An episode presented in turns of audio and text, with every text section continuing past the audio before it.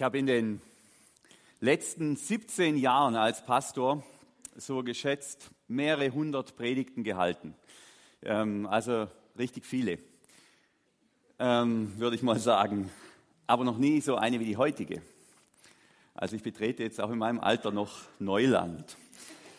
Normalerweise ist der Ausgangspunkt einer Predigt äh, ein Bibeltext. Wir hatten jetzt eine Predigtserie über das Vaterunser, die Endzeitgleichnisse haben wir besprochen. Also wirklich, es geht um diesen Bibeltext, in den bete ich mich hinein, versuche den zu verstehen, auszulegen und zu erklären. Manchmal ist der Ausgangspunkt ein Thema und dann suchen wir zum Thema Geld oder Sexualität oder was auch immer, suchen wir passende Bibeltext raus und, und reden dann über diesen Bibeltext. Heute geht es um ein modernes Lobpreislied. Das moderne Lobpreislied ist der Ausgangspunkt dieser Predigt. Ich habe schon über biblische Lieder gepredigt, über Psalmen, aber tatsächlich noch nie ähm, äh, habe ich noch nie mit so einem, ich muss es jetzt richtig sagen, modernen Lobpreislied angefangen, eine Predigt vorzubereiten. So, weil es geht ja jetzt nicht darum, über dieses Lied zu predigen, hier, sondern es geht darum, durch dieses Lied hindurch über die Bibel zu predigen, damit wir nachher dieses Lied ganz anders singen können. Das ist das Ziel von dieser Predigt, dass wir in dass dieses Lied uns zur Tür wird, Gott zu begegnen und ihn zu verstehen. Das ist das Ziel und ich hoffe und träume davon, dass das auch passiert. Das Lied, um das es geht, heißt Mutig komme ich vor deinen Thron. Hier haben wir es. Mutig komme ich vor deinen Thron. Im Englischen Boldly I approach. Und dieses Lied wurde geschrieben von der nordirischen Band Rent Collective. Sieht schick aus, hä? Also so nordirische Kirchenmusiker stellt man sich irgendwie anders vor. Das dachte ich schon. Aber die machen schon was her hier, die Jungs. Sympathisch, diese Iren.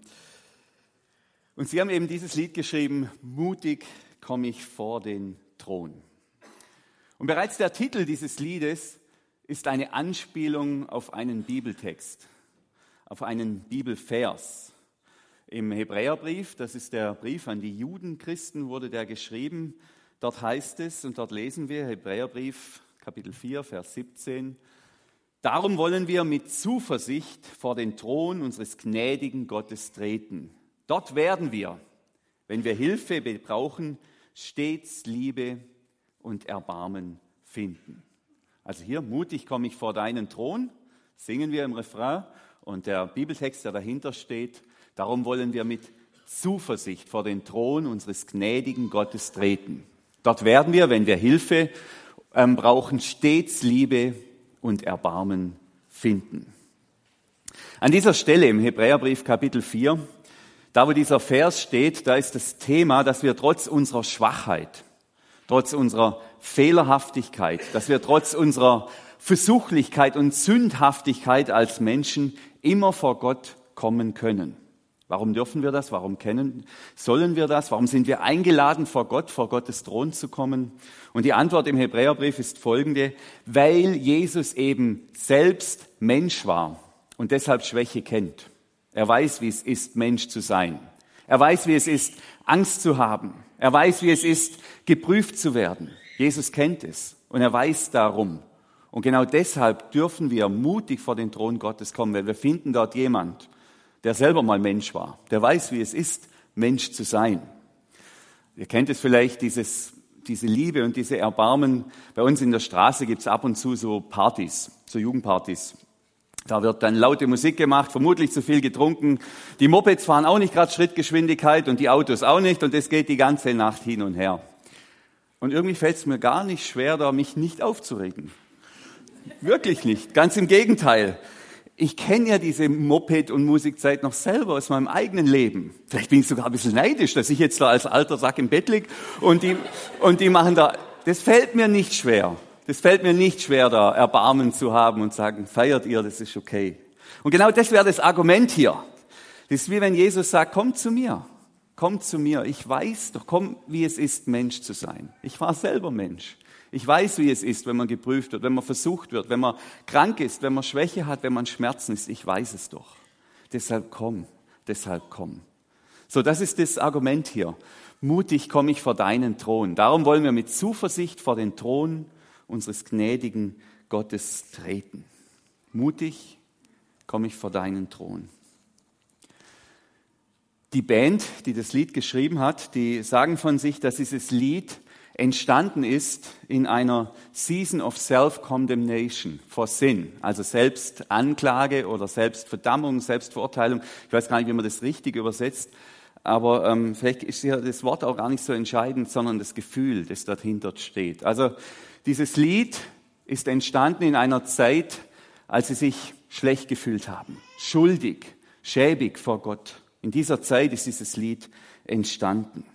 Ich denke, manche von uns kennen dieses Gefühl der Selbstverdammnis, dieses Gefühl der Selbstanklage. Und andere werden es nicht kennen. Ist aber auch kein Problem. Das ist das Gefühl, das sich oft nach dem Scheitern einstellt. Das Gefühl, das sich im verlorenen Kampf mit unseren Leidenschaften einstellt. Beispiel Pornografie. Ich habe mir vorgenommen, ich schaue nie wieder solche Filme an, nie wieder solche Clips. Das ist nicht gut, das ist nicht richtig von meiner Freundin oder von meiner Frau. Das ist nicht gut für diejenigen, die, die für diese Industrie, die ist überhaupt nicht gut. Das ist aber auch nicht gut vor Gott. Ich will das nicht. Das ist menschenverachtend. Und dann passiert es wieder. Und dann verbreitet sich dieses Gefühl, dieses dunkle, tiefe Gefühl dieser Selbstverachtung, Selbstverdammung in mir, diese Scham, diese Verzweiflung, diese Selbstanklage, das Gefühl, ich bin ein wertloser, dreckiger Sünder. Oder ich nehme mir vor, nicht mehr zu lästern. Ich weiß, es ist nicht gut und nicht richtig. Ich will gut reden über andere. Und wir haben ja schon zig Predigten übers Reden gehabt hier. Ich weiß es. Ich will es gut machen. Und wieder klappt es nicht. Und wieder klappt es nicht. Und dann stellt sich wieder das Gefühl ein. Ich habe mir vorgenommen, ich bleibe bei der Wahrheit, ich werde nicht lügen. Ich werde ich werd die Wahrheit sagen, egal was kommt. Und wieder habe ich nicht den Mut, die Wahrheit zu sagen. Und wieder kommt eine Lüge raus, weil ich gut dastehen will. Und ich drehe mich weg und ich schäme mich. Und dieses Gefühl, dieses bittere Gefühl, dieses Gefühl von, ich bin, bin so ein, ja, so, so dreckig, so wertlos. Ich glaube, das beschreibt dieses Gefühl. Ich habe dieses Gefühl als junger Christ viel stärker erlebt. Ich erlebe das jetzt nicht mehr so stark. Immer wieder ähm, im Ansatz. Letzte Woche hatten wir Leitungssitzung, die Ältestensitzung. Die ging von 18 Uhr bis 23.30 Uhr, mit einer halben Stunde Pause allerdings dazwischen. Und bei diesen Sitzungen, war früher war ich da ruhiger, habe da einfach nichts gesagt, ähm, da geht's manchmal mit mir durch. Geht's wirklich mit mir durch. Und am anderen Tag habe ich mit zwei meiner Brüder gesprochen. Ja, der eine sitzt da, der andere ist nicht da. Die Rückmeldung war von beiden die gleiche. Ähm, Leidenschaft ist gut. Aber dann kommt der Moment, dann wird es stur oder bockig bei dir. Da wirst du bockig. Äh, und das ist nicht gut. Und das weiß ich ja, dass es nicht gut ist. Äh, ich weiß es.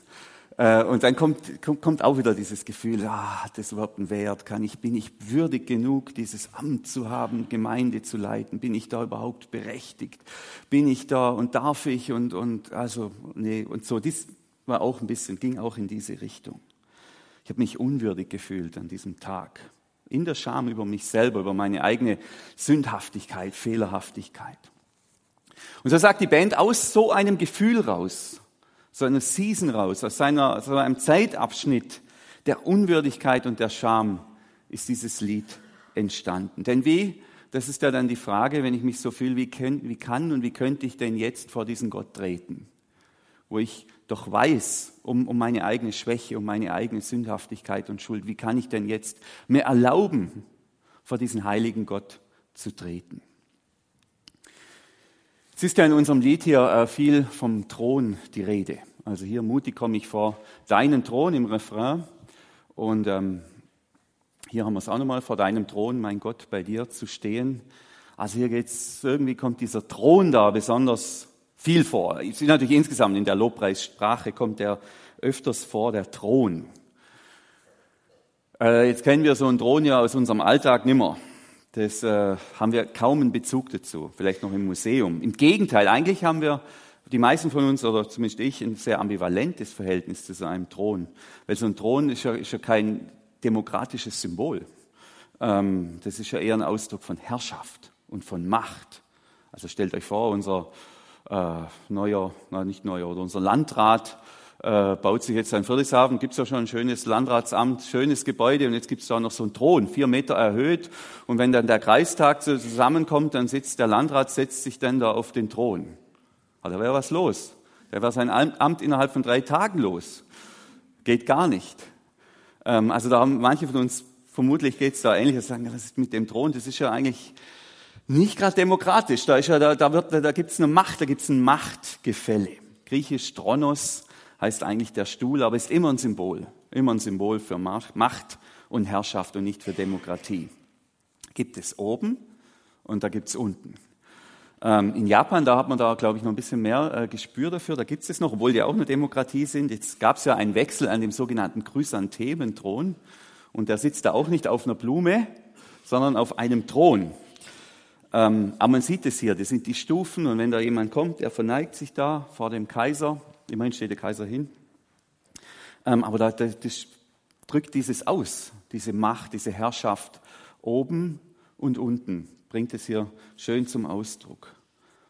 Ähm, und jetzt haben wir hier den Thron, nicht den Chrysanthementhron, sondern den Thron Gottes, den Thron Gottes. Im Hebräerbrief haben wir es ja gesagt, gelesen, wir dürfen da mutig vor diesen Thron kommen und wir dürfen uns auch mit dem Gefühl der Scham und der Selbstanklage und der Unwürdigkeit, dürfen wir uns diesem Gott nähern. Aber Gott sitzt auf dem Thron, er ist der Herr, er hat die absolute Macht und Power. Mutig komme ich vor deinen Thron. Jetzt, wie sieht es aus, dieser Thron Gottes? Eben, es ist ja nicht der japanische Kaiserthron, sondern der Thron Gottes. In der Bibel gibt es ein Buch. Bibel besteht ja aus verschiedenen Büchern. Das ist, wenn man so will, das Book of Thrones. Gell? Da gibt es der Begriff der Throne, kommt da 37 Mal vor. 37 Mal, das Book of Thrones. Das ist die Offenbarung. Das ist das Thronbuch, die Apokalypse des Johannes. Und dieser Seher Johannes, der wird da in die himmlische Welt gebeamt, in die Sphäre Gottes. Und er sieht den Thron Gottes. Das ist total abgefahren. Und da gehen wir uns jetzt mal rein und schauen uns mal an, wie die Bibel selber, wie die Bibel selber diesen Thronsaal Gottes beschreibt. Ähm, dass wir da unsere eigenen Vorstellungen ein bisschen ablegen und uns wenn wir dieses Lied singen vom Thron und mutig komme ich vor den Thron, dass wir das nicht mit eigenen Bildern füllen, sondern mit biblischen Bildern. Wie sieht es aus? Johannes der Seher beschreibt Folgendes. Sofort nahm der Geist von mir Besitz und ich sah, im Himmel stand ein Thron und auf diesem Thron saß einer. Sagen wir die Beschreibung des Throns im Himmel. Und jedem, der das liest, dem war klar und dem ist klar, das ist der Thron Gottes. Ein Thron im Himmel, das kann nur der Thron Gottes sein. Und da sitzt einer, einer. Jetzt gibt es ja in der Bibel das Verbot, Gott zu beschreiben. Wir sollen uns keine Bilder machen von Gott. Und deshalb sitzt da einer und jeder weiß, das ist Gott selber. Aber der wird nicht beschrieben, da gibt es keine Details. Ähm, denn wir können uns Gott, wir können das nicht. Wir können Gott nicht in Bilder fassen. Bilder beschränken immer. Bilder geben immer nur einen Teil der Wirklichkeit wieder. Die erfassen nie die ganze Wirklichkeit. Und ein Bild von Gott kann immer nur ein oder zwei Aspekte zum Ausdruck bringen, nie die ganze Wirklichkeit. Das, ein Bild würde Gott verkürzen, verkleinern. Und deshalb ähm, verzichtet auch Johannes darauf, hier ein Bild zu zeichnen von Gott. Er strahlte wie die Edelsteine Jaspis und Karneol und über dem Thron stand ein Regenbogen, der leuchtete wie ein Smaragd. Licht und Regenbogen, Edelsteine, Regenbogen ein Symbol für Gottes Treue, für Gottes Versprechen, das er sich selber gibt, nie mehr, nie mehr die Menschen zu vernichten. Der Regenbogen als ein Symbol des Lebens, das ist der Thron Gottes, ist immer auch der Thron des Lebens. Der Thron Gottes ist der Thron des Lebens. Und dann geht's weiter. Um den Kreis, um den Thron standen im Kreis 24 andere Throne.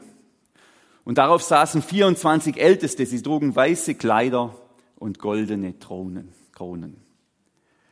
Also das ist hier alles Bilder übrigens. Gell? Das sind Bilder, Beschreibungen ähm, Abbilder von, dem, von dieser himmlischen Welt.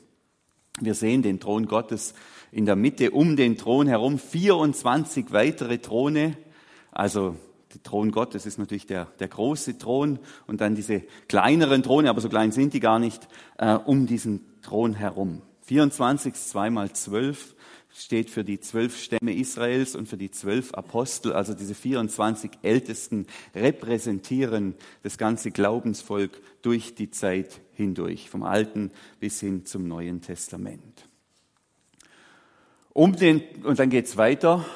Von dem Thron gingen Blitze aus und dröhnende Donnerschläge.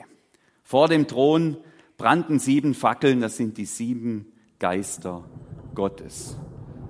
Wir haben die Donnerschläge, die konnte man ein bisschen simulieren. Nur mal, damit wir ein bisschen ein Gefühl bekommen, wo wir hier stehen, mit was wir es hier zu tun haben. Blitze und dröhnende Donnerschläge, sieben Fackeln sind die sieben Geister Gottes. In der Mitte, in einem inneren Kreis um den Thron, waren vier mächtige Gestalten, die nach allen Seiten voller Augen waren. Mächtige Gestalten, Wesen irgendwo zwischen Himmel und Erde. Gestalten voller Augen, die alles sehen. Hier entgeht niemand nichts. Alles, hier bleibt nichts verborgen. Alles ist sichtbar. Und jede der vier Gestalten hatte sechs Flügel, die innen und außen mit Augen bedeckt waren. Wieder diese Augen, alles wird gesehen. Und Tag und Nacht rufen sie unaufhörlich heilig, heilig, heilig ist der Herr, der Gott, der die ganze Welt regiert, der war und ist und der da kommt. Also das ist das Bild, das die Bibel zeichnet vom Thron Gottes der Thron, die 24 Throne, diese mächtigen Gestalten, Blitz und Donner und dann dieser Ruf, heilig, heilig, heilig.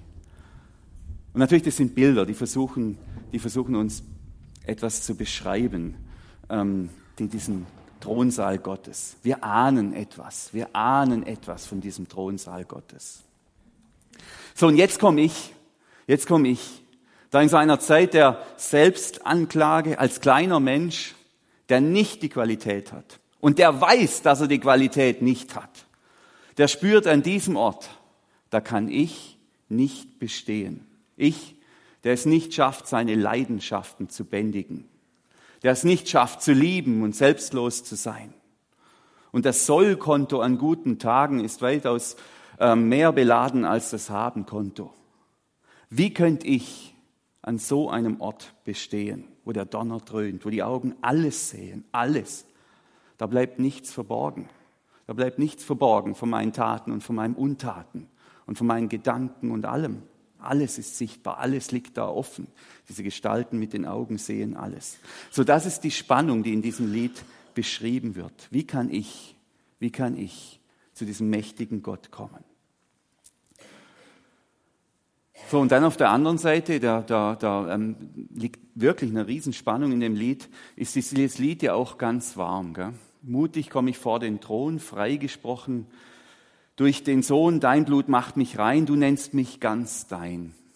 In deinen Nam Namen, das sind, glaube ich, Arme, in deinen Armen darf ich sein, in deinen Armen darf ich sein. Der mich erlöst hat, lädt mich ein, ganz nah an seinem Herz zu sein. Durchbohrte Hände halten mich. Ich darf bei ihm sein ewiglich. Also auf der einen Seite dieser Thron, diese, diese Macht Gottes, diese absolute Macht und Herrlichkeit, vor der wir nicht bestehen können. Und dann auf der anderen Seite wird es so eine, wird es so eine ganz warme Papa-Kind-Sprache, wenn man so will. Genau.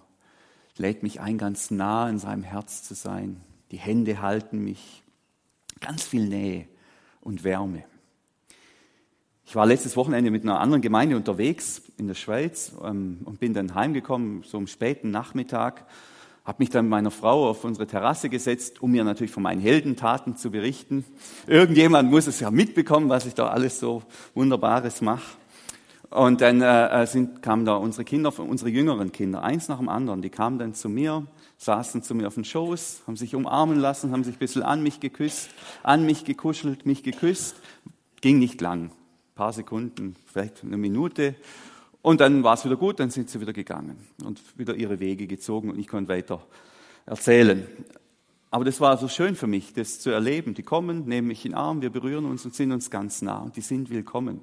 Die sind willkommen bei mir.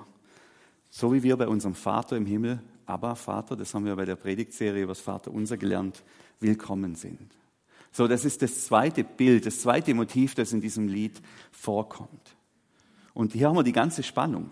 Das Gefühl der eigenen Unwürdigkeit, der mächtige Thron auf dem Gott, äh, der mächtige Gott auf dem Thron und dann das gleichzeitig aber auch diese unglaubliche Nähe, die wir haben und haben dürfen zu Gott, Kind sein dürfen. Wie geht das zusammen? Wie funktioniert das? Wie, wie bringt man das zusammen? Hier in diesem Lied geht es ja ganz wunderbar. Interessanterweise geht unser Bibeltext auch weiter, also dieser Blick in die himmlische Welt. Und der Seher Johannes, der packt jetzt da seine große Canon-Kamera aus, hat ein Riesenobjektiv und der zoomt jetzt mal näher ran. Der zoomt jetzt auf diesen riesigen Thron Gottes. Und dann beschreibt er, und ich sah inmitten des Thrones und der vier lebendigen Wesen und inmitten der Ältesten ein Lamm stehen, wie geschlachtet. Also wir, wir sehen, das sind Bilder. Das sind, das kann man nicht, man kann das gar nicht, wie sollen das gehen, inmitten des Thrones, inmitten, wie, wie, er sieht jetzt dieses Lamm. Mittendrin steht dieses Lamm wie geschlachtet. Es steht ein Lamm auf dem Thron oder drüber hinaus. Und es ist klar, denke ich, den meisten ist es klar, dieses Bild des Lammes ist ein Bild für Jesus, Jesus Christus, das geschlachtete Lamm. Als Johannes der Täufer, nicht Johannes der Seher, Johannes der Täufer, Jesus sieht, da sagt er Folgendes. Als Johannes, ganz am Anfang des Evangeliums, als Johannes am nächsten Tag Jesus auf sich zukommen sah, sagt er, seht dort das Opferlamm Gottes, das die Schuld der ganzen Welt wegnimmt. Also das Bild hier auf diesem Thron, in der Mitte, im Zentrum, mitten der Ältesten und dieser mächtigen Gestalten, von da, wo, wo die Kraft und die Energie ist, wo die Blitze und die Donner herkommen, inmitten ist dieses geschlachtete Opferlamm, ist Jesus Christus selber.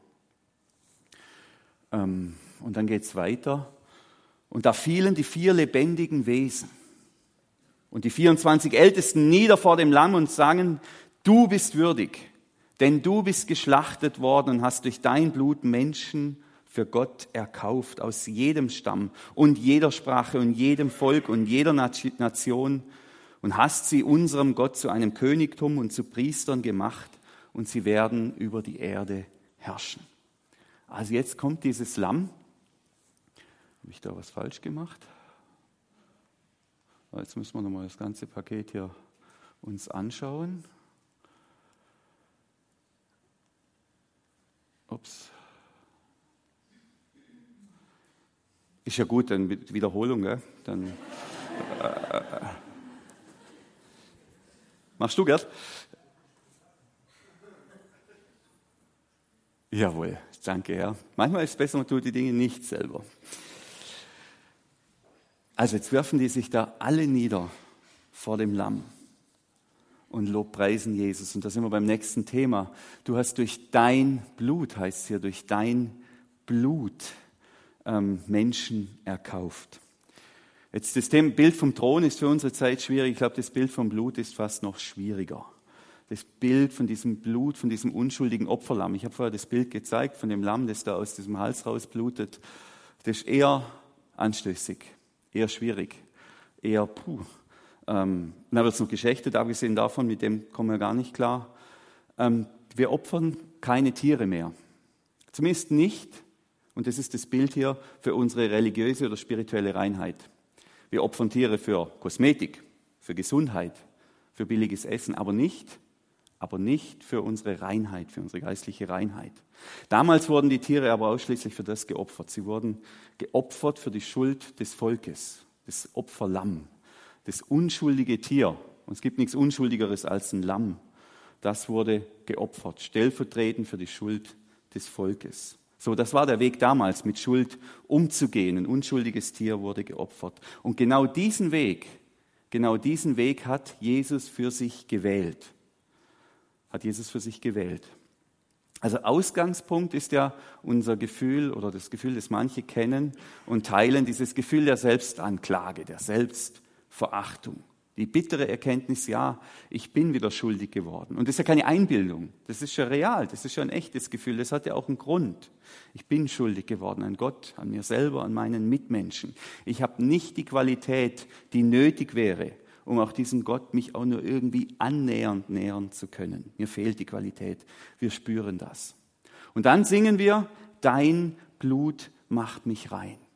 Und das Bild ist das Bild vom Opferlamm von Jesus Christus, der dort am Kreuz stirbt, sein Leben gibt, der geopfert wird, unschuldig, um genau diese Schuld zu tragen, die uns da jetzt anklagt, die uns da jetzt fertig machen will.